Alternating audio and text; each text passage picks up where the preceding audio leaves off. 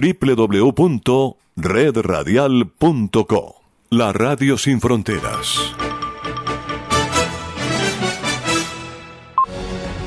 A continuación, Enlace Internacional, programa informativo transmitido en horario supervisado.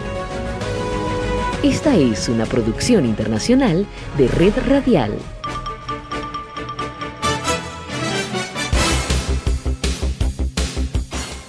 Aquí comienza Enlace Internacional. Saludos a nuestra audiencia en Caracas, Venezuela y el mundo, a través de nuestra frecuencia Sintonía 1420 AM y en Soy Ángela Montilla en la presentación. Bienvenidos.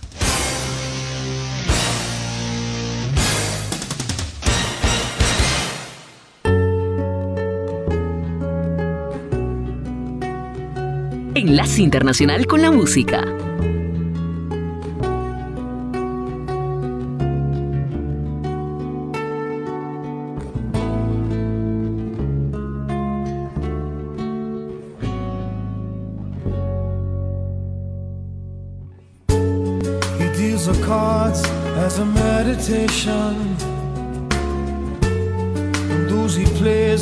Suspect He doesn't play for the money he wins. He doesn't play for respect. He deals the cards to find the answer. The sacred geometry of chance. The hidden law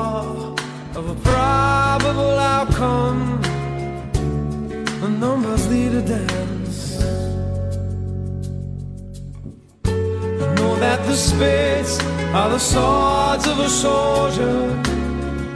I know that the clubs are weapons of war. I know that diamonds need money for this art but that's not the shape of my heart. He may play the jack of diamonds, he may conceal a king in his hand while the memory of it fades. that the spades are the swords of a soldier. I know that the clubs are weapons of war.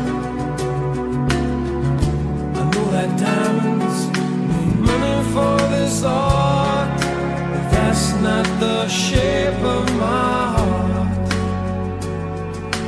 That's not the shape.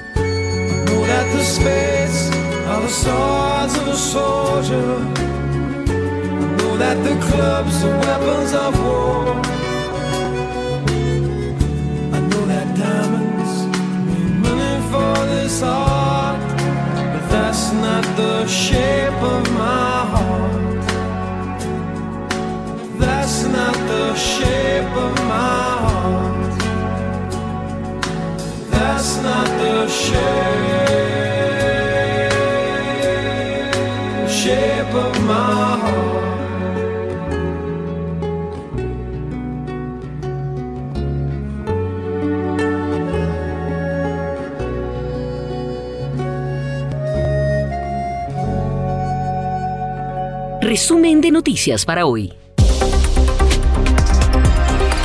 Andreina Flores. Se cumplen ya tres meses de guerra en Ucrania, con cifras de más de 3.800 fallecidos y 14 millones de desplazados. Para Rusia, el balance no es tan victorioso como había esperado. En Colombia se realizó anoche el debate televisado entre los candidatos a la presidencia que se medirán en las urnas este domingo. Uno de los temas centrales fue el fantasma de una eventual suspensión de los comicios. 14 medios internacionales se revelaron miles de documentos que describen la represión ejercida por China contra la minoría uigur. Esto en plena visita de la alta comisionada de derechos humanos de la ONU a China, Michelle Bachelet. Enlace Internacional.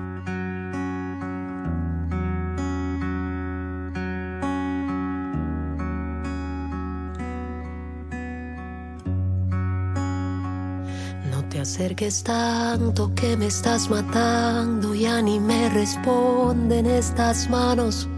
Vivo en el intento de poder apagar la hoguera. Cada risa tuya y el dolor amargo que dejas pintado al fin de cada abrazo.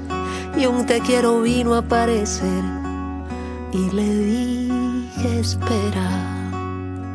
Si escucho tu voz con tan solo un suspiro, enciendes las luces que había de apagar. Ay, no te me vayas cuando acabe el vino. Te quieres quedar. Que muero de tanto callar y tan solo muero de comer y te a muero. Mm. Sé de tus manías, de tus grandes miedos, tu ciudad perfecta cuando seamos viejos y guardé tu esquina del sofá. Si vuelves luego. Si escucho tu voz con tan solo un suspiro enciendes las luces que había de apagar. Ay, no te me vayas cuando acabe el vino. Te, quieres quedar. Que muero de tanto callar, tan solo muero. De ganas de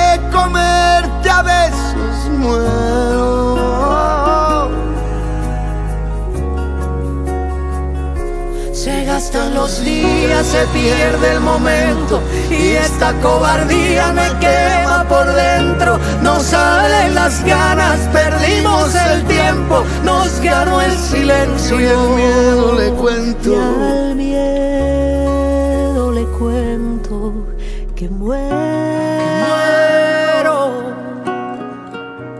de tanto callar y tan solo muero de ganas de comer y te a besos muero.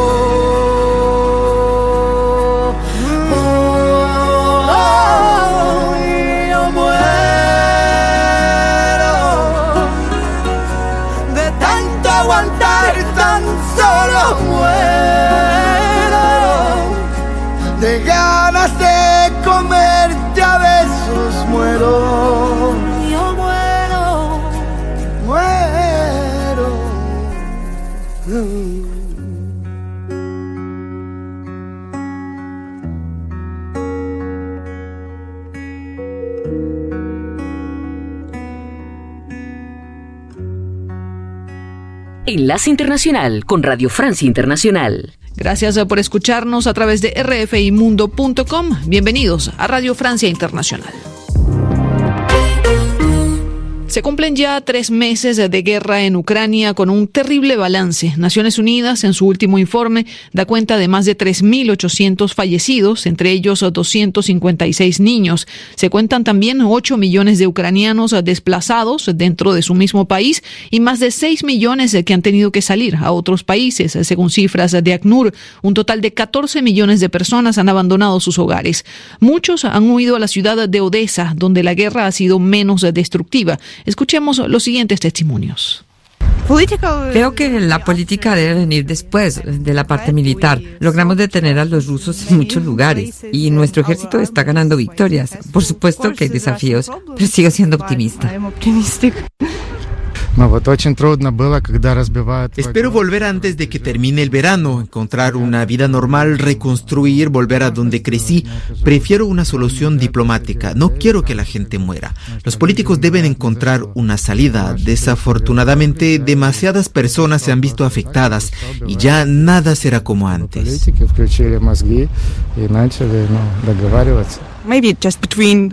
Ninguna guerra es eterna, solo la guerra entre el bien y el mal, así que sigo con la esperanza. Soñé que un día me iba a casa a Donetsk en tren y que la ciudad sería liberada y de Ucrania. Espero que algún día este sueño se haga realidad. Testimonios de ucranianos en la ciudad de Odessa. Y para Rusia, militarmente hablando, el balance no es tan satisfactorio como esperaba. Con un ejército superior al de Ucrania, Moscú había anticipado una victoria más fácil y más rápida. Tres meses después, aún no ha podido controlar totalmente la región separatista del Donbass, mucho menos conquistar el país entero o tomar el poder en Kiev. El análisis de Sergei Girnov, analista político ruso y ex espía de la KGB. A mi juicio, uh, en, um, Putin uh, perdió esta guerra uh, um, en febrero. Mm. En febrero, porque todo no, no se pasó como Putin pensaba todos decían uh, el ejército ruso es el segundo ejército en el mundo, poderoso, etcétera, etcétera. Y, en realidad vimos que están perdiendo la guerra y Ucrania, a mi juicio, sola Ucrania no, puede, no podía ganar esta guerra. Pero el Occidente apoya a Ucrania 64 Uh, mil millones de, uh, dólares mm. uh, de, de, ayuda militar, de ayuda humanitaria, de ayuda financiera. Eso es una ayuda muy importante y ucranianos, sobre todo ucranianos, defienden a los territorio, a, sus territorio. a su territorio, a sus países. Putin no puede ganar contra, um, uh, contra el pueblo de 45 millones uh, de personas que defienden uh, su territorio. Sin embargo, el hecho de que Rusia no haya alcanzado sus objetivos en Ucrania refuerza mucho más la preocupación internacional sobre un posible ataque nuclear por parte de Moscú. Nos vamos a China, donde la alta comisionada de Derechos Humanos Michelle Bachelet realiza desde ayer una visita en la región de Xinjiang, donde Pekín reprime a la minoría musulmana de los uigures. Este martes, coincidiendo con esta visita sensible, un grupo de 14 medios internacionales reveló miles de documentos que dan cuenta de la represión ejercida por las autoridades chinas contra esta minoría. Según estos datos, cerca del 12% de los adultos de estas minorías uigures fueron encarcelados, internados en los llamados campos de reeducación. Más detalles con Rafael Morán. Los documentos provienen de computadoras de la policía de dos distritos del Xinjiang, en el este de China, donde las autoridades reprimen severamente a la minoría musulmana. Estos informes de policía, fotos de detenidos, briefings, imágenes de videovigilancia de mezquitas, dan una idea de la maquinaria burocrática y represiva desplegada por Pekín con el pretexto de estabilizar la región contra la supuesta amenaza separatista musulmana. Con base a estos ficheros policiales que datan de entre 2000 y 2018, los investigadores estiman que el 12% de los uigures pasaron por los campos de detención, los llamados centros de capacitación profesional con condiciones carcelarias y en los que los presos reciben propaganda ideológica del Partido Único Chino. Entre los motivos de detención está, por ejemplo, haber descargado material religioso en el teléfono, llevar una barba larga o llevar un velo para una mujer. A pesar de estos datos que se añaden a acusaciones de esterilizaciones y desplazamientos forzados de uigures, China niega estas acusaciones y las califica de mentira del siglo. Gracias a Rafael Morán. Nos vamos al otro lado del mundo. Los candidatos a la presidencia de Colombia se enfrentaron anoche en un debate televisivo impregnado por las múltiples polémicas que rodean esta caldeada campaña, como el fantasma de un intento de suspensión denunciado por Gustavo Petro. El populista Rodolfo Hernández, en pleno ascenso, según los sondeos, no asistió al debate. El informe de Carlos Herranz, enviado especial a Colombia. El riesgo de que se aplacen las elecciones denunciado por el izquierdista Petro durante el pasado fin de semana fue el tema de arranque del debate presidencial de este lunes por la noche. Petro confirmó que alguien de la campaña del populista Rodolfo Hernández le informó de la supuesta inminencia en la suspensión del registrador. Y entonces dimos la alerta. La suspensión del registrador por parte de la procuradora prácticamente interrumpiría la conducción institucional del proceso electoral. El candidato de la derecha, por su parte, Federico Gutiérrez, reprochó la denuncia. Bueno, no, yo, yo creo que lo que dijo Petro es otro distractor más de los que él está acostumbrado a dar en el país. Aquí no sé, yo no veo que se vaya a aplazar ninguna jornada electoral. Los candidatos coincidieron en condenar el paro armado que provocó el clan del Golfo hace unos días después de que se efectuara la extradición del narcotraficante Otoniel a Estados Unidos, aunque Petro apuntó a las responsabilidades del expresidente Uribe en el fortalecimiento de estos criminales. El centrista Sergio Fajardo, bajo en las encuestas, se lamentó de las múltiples polémicas que arrastra esta campaña. Y lo que hemos visto en esta campaña electoral en medio de todos estos hechos, es una campaña de agresiones, de insultos, de cárceles, de narcotraficantes, de amenazas por un lado, por otro. Al debate no acudió el populista Rodolfo Hernández, pese a haberse comprometido con la cita. Una injusticia llegó a su término en Guatemala. Tras siete años encarcelada en México, la migrante indígena Juana Alonso Santizo regresó a su país con una fuerte cobertura mediática. En 2015, cuando intentaba llegar a los Estados Unidos, Juanita, como se le conoce, fue acusada de un delito que no cometió y la barrera del idioma finalmente la condenó. Esta es una historia que nos cuenta Ana María Ospina.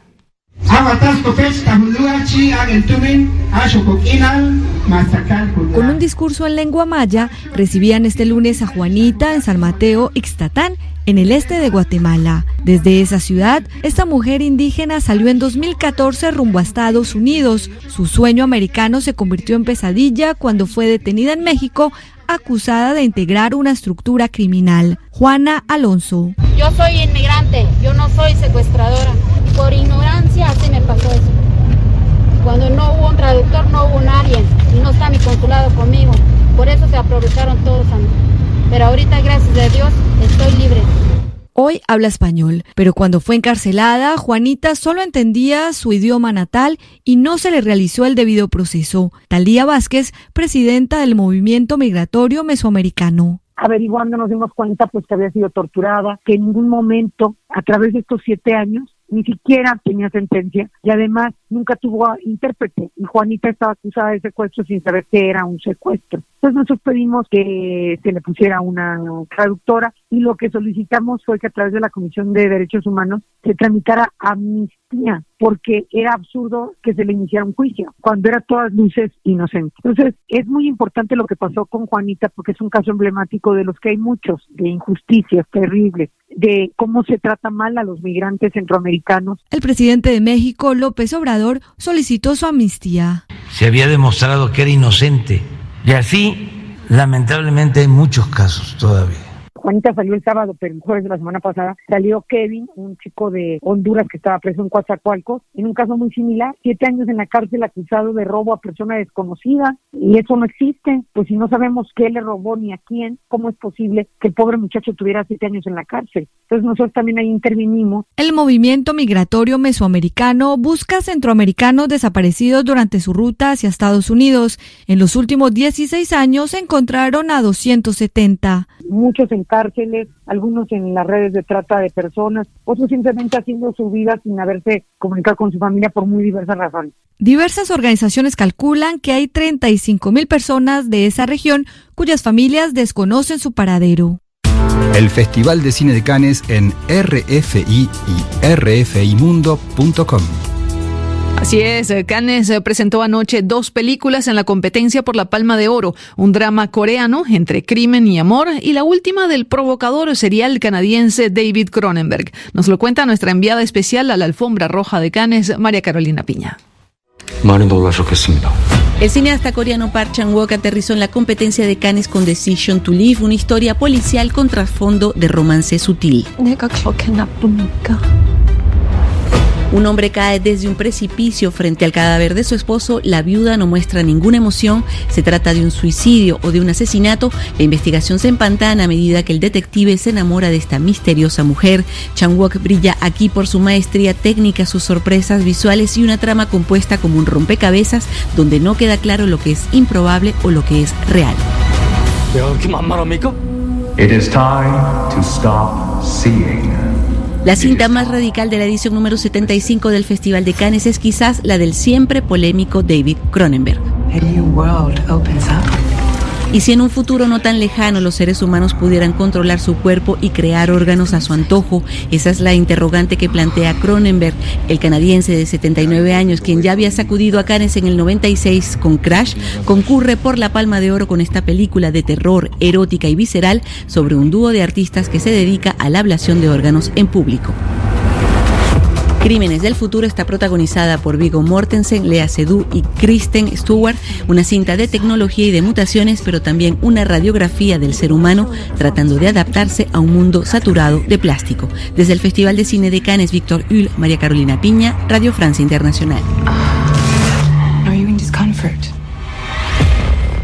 Gracias a María Carolina Piña, enviada especial de Radio Francia Internacional al Festival de Cannes. Y con esto ponemos punto final a este resumen informativo de RFI. Víctor Machió lo hizo en los controles y ante los micrófonos Andreina Flores.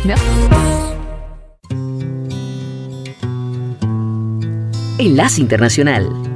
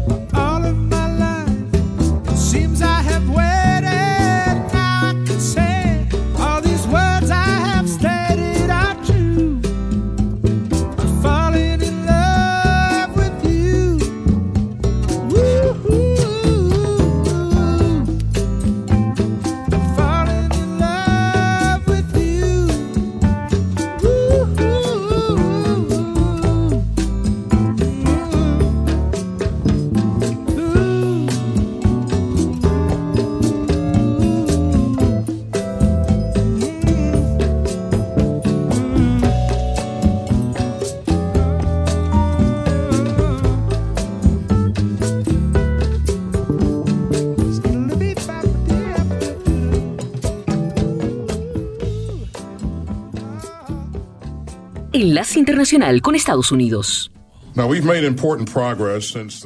El secretario de Defensa de Estados Unidos, Lloyd Austin, dijo que una veintena de países anunció nuevos paquetes de asistencia en materia de seguridad para Ucrania durante una reunión virtual con los aliados celebrada este lunes, cuyo objetivo era coordinar el envío de armas a Kiev. Entre los países que anunciaron nuevos paquetes se encuentran Italia, Dinamarca, Grecia, Noruega y Polonia, dijo Austin a los periodistas tras una reunión del Grupo de Contacto de Defensa de Ucrania. Tres dosis de la vacuna contra COVID-19 de Pfizer ofrecen una fuerte protección a los niños menores de 5 años, según anunció la empresa este lunes. Pfizer tiene previsto presentar los datos a los organismos reguladores de Estados Unidos a finales de esta semana, en un paso más para permitir que los niños más pequeños reciban las vacunas. La noticia llega después de meses de ansiosa espera por parte de los padres desesperados por vacunar a sus bebés, niños pequeños y preescolares, especialmente cuando los casos de COVID-19 vuelven a aumentar.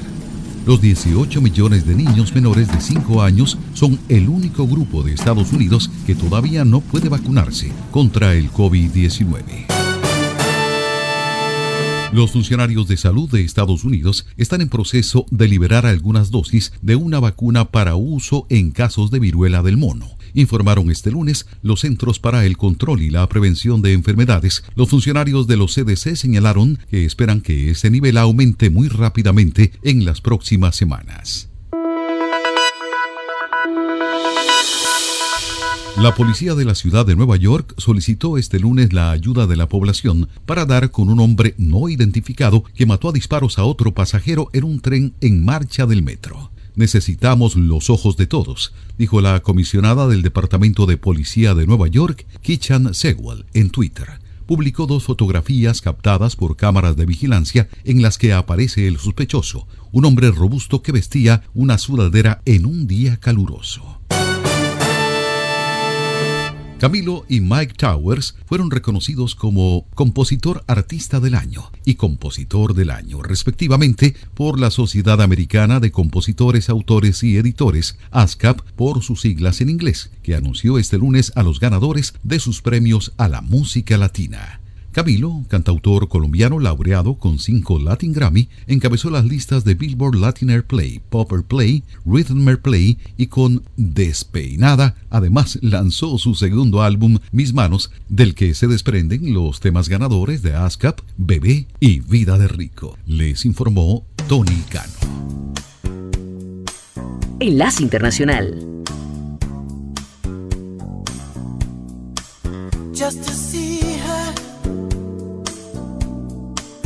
Just to touch her, just to hold her in my arms again one more time.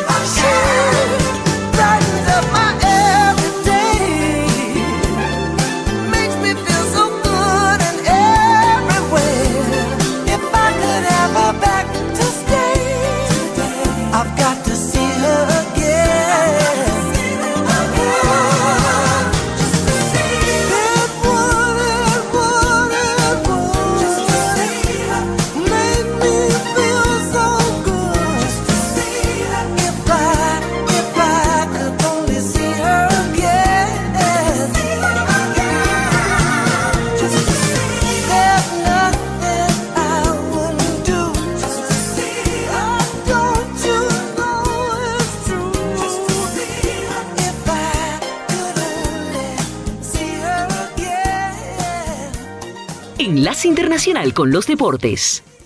La lucha tenis en la clasificación ATP por el número uno del Roland Garros, tercer Grand Slam de la temporada, se va a disputar entre el serbio Novak Djokovic, actual líder, Daniel Medvedev de Rusia y Alexander Zverev de Alemania. Son los únicos que pueden salir del Grand Slam francés en la primera posición del ranking. Por el cuarto puesto irán Rafa Nadal, el griego Stefanos Tsitsipas y Carlos Alcaraz también de España. Novak Djokovic, que extendería su récord de semana a 373 en lo más alto de la tabla, seguiría en su trono como el número uno. De no ser así, este 6 de junio perdería su posición entre otros casos si no llega a octavos de final. Por su parte, el ruso Danil Medvedev recuperaría el primer lugar si es finalista o campeón y Novak Djokovic no lo consigue. Cabe recordar que el ruso Medvedev no compite desde el Master 1000 de Miami y que no es un especialista compitiendo sobre tierra batida. El que más difícil lo tiene es el alemán Alexander Zverev, que necesita levantar el trofeo que Djokovic no pase de cuartos de final ni Medvedev vaya a semifinales. Asimismo, el más ganador de este torneo, Rafael Nadal, actualmente en el número 5 del escalafón, comenzó con una victoria su camino a la consecución del título número 14 en Roland Garros, sin aparentemente los problemas en el pie izquierdo que le llevaron a perder hace unos días en el Master 1000 de Roma. Hoy comienza en el Giro de Italia la tercera y última semana que será decisiva con cuatro etapas de alta montaña y una llana en el menú y la contrarreloj final en Verona. Si bien el favorito número uno es el ecuatoriano Richard Carapaz del equipo británico Ineos, portador de la maglia rosa de una general que comprime en un minuto a los cinco primeros de la clasificación pronósticos siguen abiertos y serán las etapas de montaña como el Mortirolo y la Marmolada como estrellas y la crono final de Verón la que dicte sentencia sobre la carrera. La jornada reina se va a disputar hoy. La super etapa incluye en su menú el Goleto di Candino de primera categoría 19 kilómetros al 6.2%, el Mortirolo de primera categoría 12.7 kilómetros al 7.7% de dificultad. El Edolo, el Teglio no van a ser puntuables pero tienen dificultades entre 5 y 8% y el Bálico di Santa Cristina de primera categoría con 12.7 kilómetros de ascenso tendrá una dificultad del 7.1%. El último aliento en la fase de grupos de la Copa Libertadores 2022 con la sexta fecha repartirá esta semana nueve cupos directos. Boca Juniors de Argentina, Corinthians de Brasil y Olimpia del Paraguay, entre otros, aspiran con angustia a ese privilegio. El campeón defensor Palmeiras y favoritos como River Plate de Argentina y Flamengo de Brasil ya están clasificados y miran con expectativa. El Deportivo Cali y el Tolima de Colombia tendrán que defender su cupo en condición de visitante frente al conjunto Ceneice y contra Atlético Mineiro respectivamente, a excepción del Grupo H, donde el Mengao y Talleres de Córdoba se hicieron el 1-2 para adueñarse de los pases de los octavos, la sexta y última fecha de esta fase de grupos será un sinfín de zozobra y ansiedad en las otras siete llaves. before you put on your makeup, I say a little combing my hair now. You're wondering what dress to wear now. I say a little prayer for you. Enlace Internacional.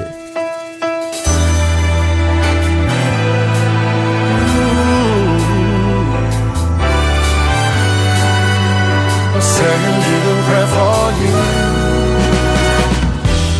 Moment I wake up, before you put on your makeup, I say a little for you. While combing my hair now, you're wondering what dress to wear now. I say a little prayer for you.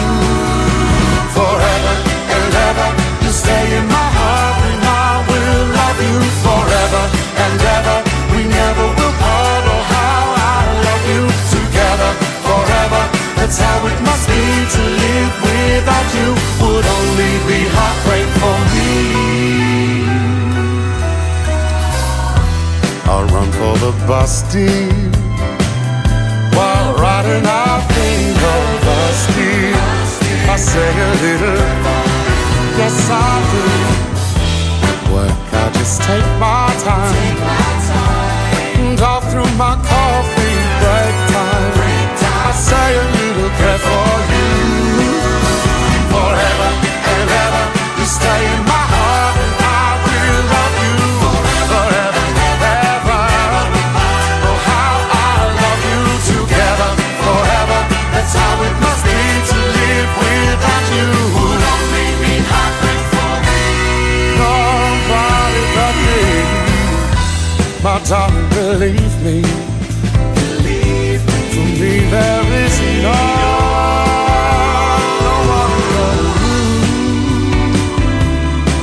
love me true.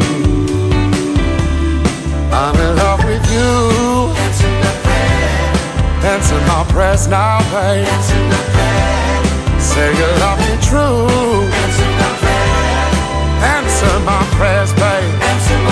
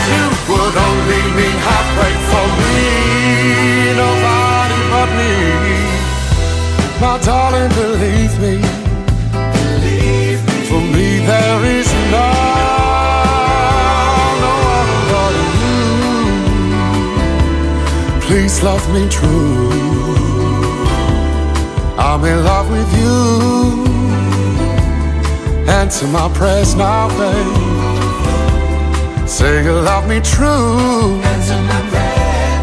This is my prayer, babe. Answer my prayer. Say you love me true. Answer my prayer. This is my prayer. Answer my prayer. Say you love me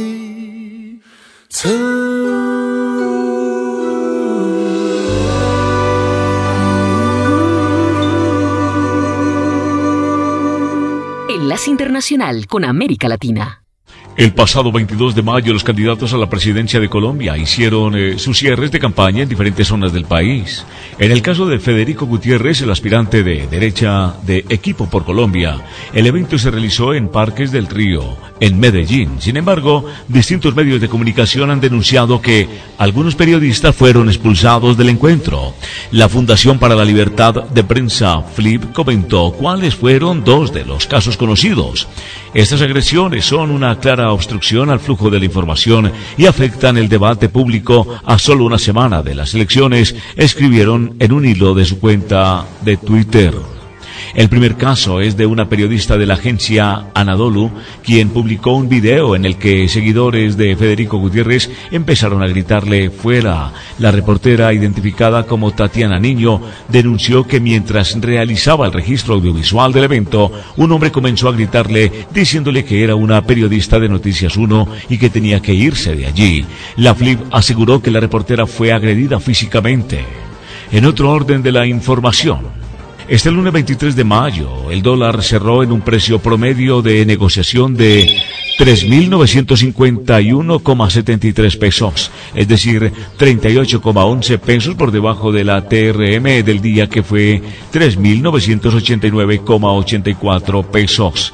A lo largo de la jornada, la moneda extranjera fue presentando una alza progresiva. A las 9 y 30 de la mañana registró un precio promedio de 3.933,50 pesos. Posteriormente presentó un alza ya a las 12.40 de la tarde. El dólar alcanzó un precio de negociación de 3.970 pesos. Según la Bolsa de Valores, la divisa estadounidense reportó un precio de apertura de 3.945 pesos y alcanzó un precio máximo de 3.980 pesos. El precio mínimo al que se negoció fue de 3.925 pesos. Argentina, el tercer Parlamento de Mujeres y Diversidades Indígenas por el Buen Vivir, comenzó ayer en la localidad de Chicoana, en la provincia de Salta, con la participación de más de 250 personas de naciones indígenas llegadas de distintos lugares del país, con mayor presencia de Jujuy y Salta. El drama de las llamas y la escasez de agua dejó serias consecuencias en las tierras del noroeste argentino, donde los productores de hierba de Misiones y Corriente señalaron que estiman que necesitarán 400 mil pesos por hectárea para replantar sus cultivos. En horas de la tarde presentó su renuncia a la Secretaría de Comercio Interior Roberto Feletti. Asumirá en reemplazo del nombrado el actual director del Banco Central de la República Argentina, Guillermo Hahn. Funcionarios del Ministerio de Desarrollo Productivo de la Nación presentaron este lunes a pequeños, medianos y grandes empresarios de la ciudad de Mar del Plata todas las herramientas disponibles para potenciar el crecimiento productivo, la inversión y la generación de empleo. El ministro de Obras Públicas de la Nación, Gabriel Catópodis, visitó este lunes la ciudad de Santa Clara del Mar para rubricar dos importantes acuerdos vinculados a millonarias inversiones. Enlace Internacional con Venezuela. En coordinación con la Superintendencia Nacional para la Defensa de los Derechos Socioeconómicos, la Sala de Operaciones del Ministerio de Comercio Nacional está atendiendo las denuncias de los usuarios y consumidores en materia de distorsiones económicas que se generan en el comercio. El canciller de Venezuela, Carlos Faría, y el secretario general de la Alianza Bolivariana para los Pueblos de Nuestra América, Tratado de Comercio de los Pueblos, Sacha Lorenti, se reunieron el 23 de mayo para evaluar las alianzas bilaterales.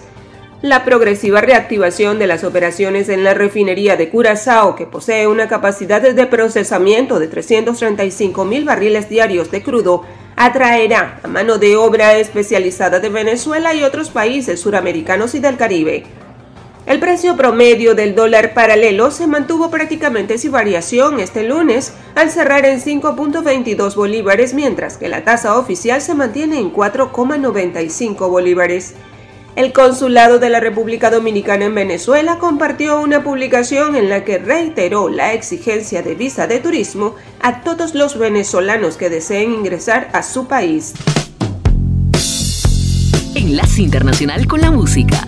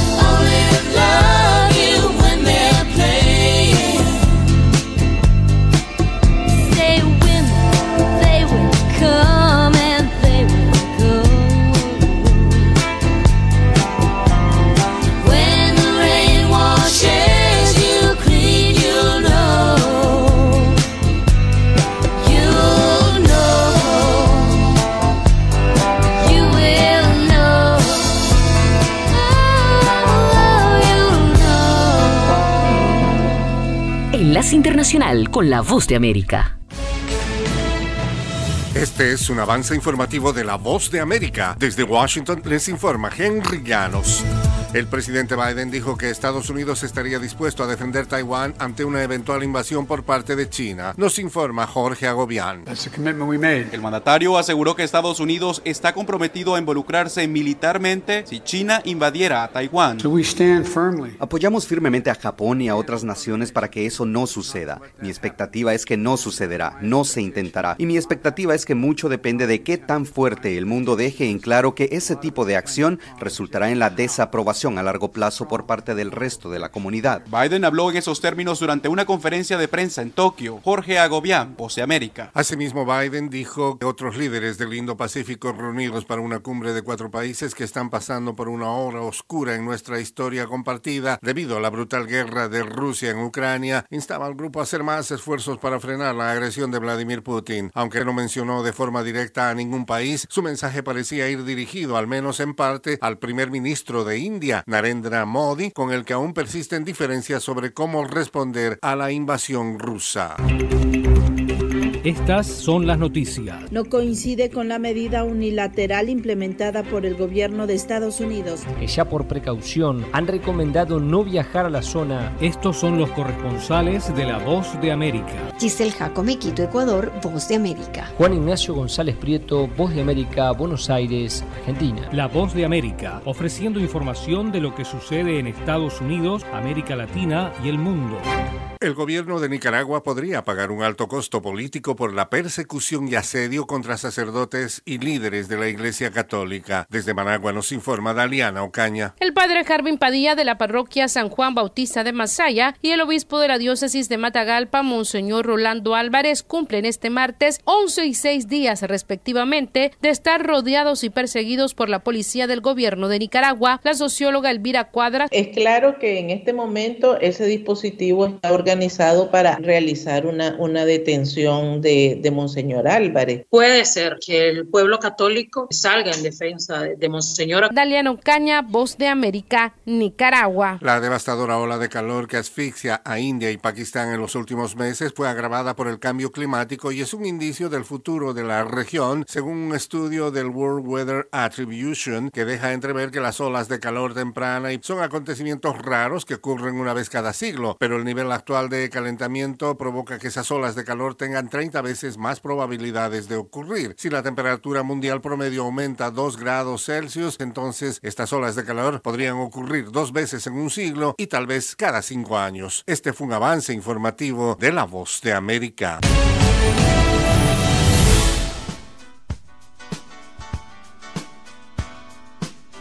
Enlace Internacional con la Música.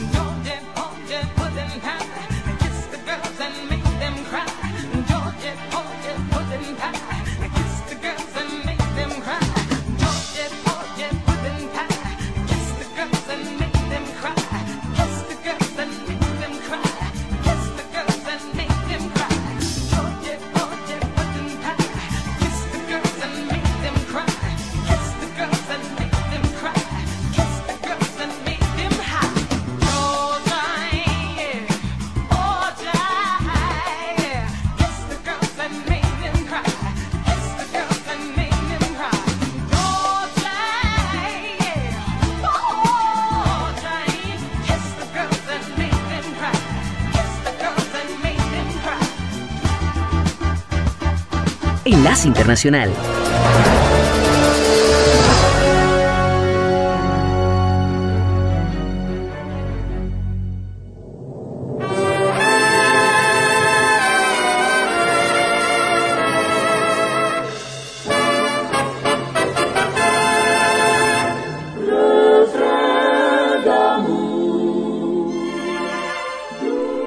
...24 de mayo 1956...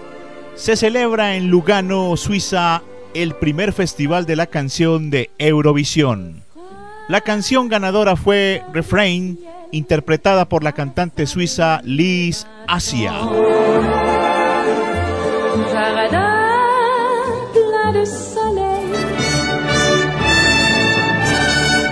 El Festival de la Canción de Eurovisión es un concurso televisivo de carácter anual en el que participan intérpretes representantes de las televisiones cuyos países son miembros de la Unión Europea de Radiodifusión.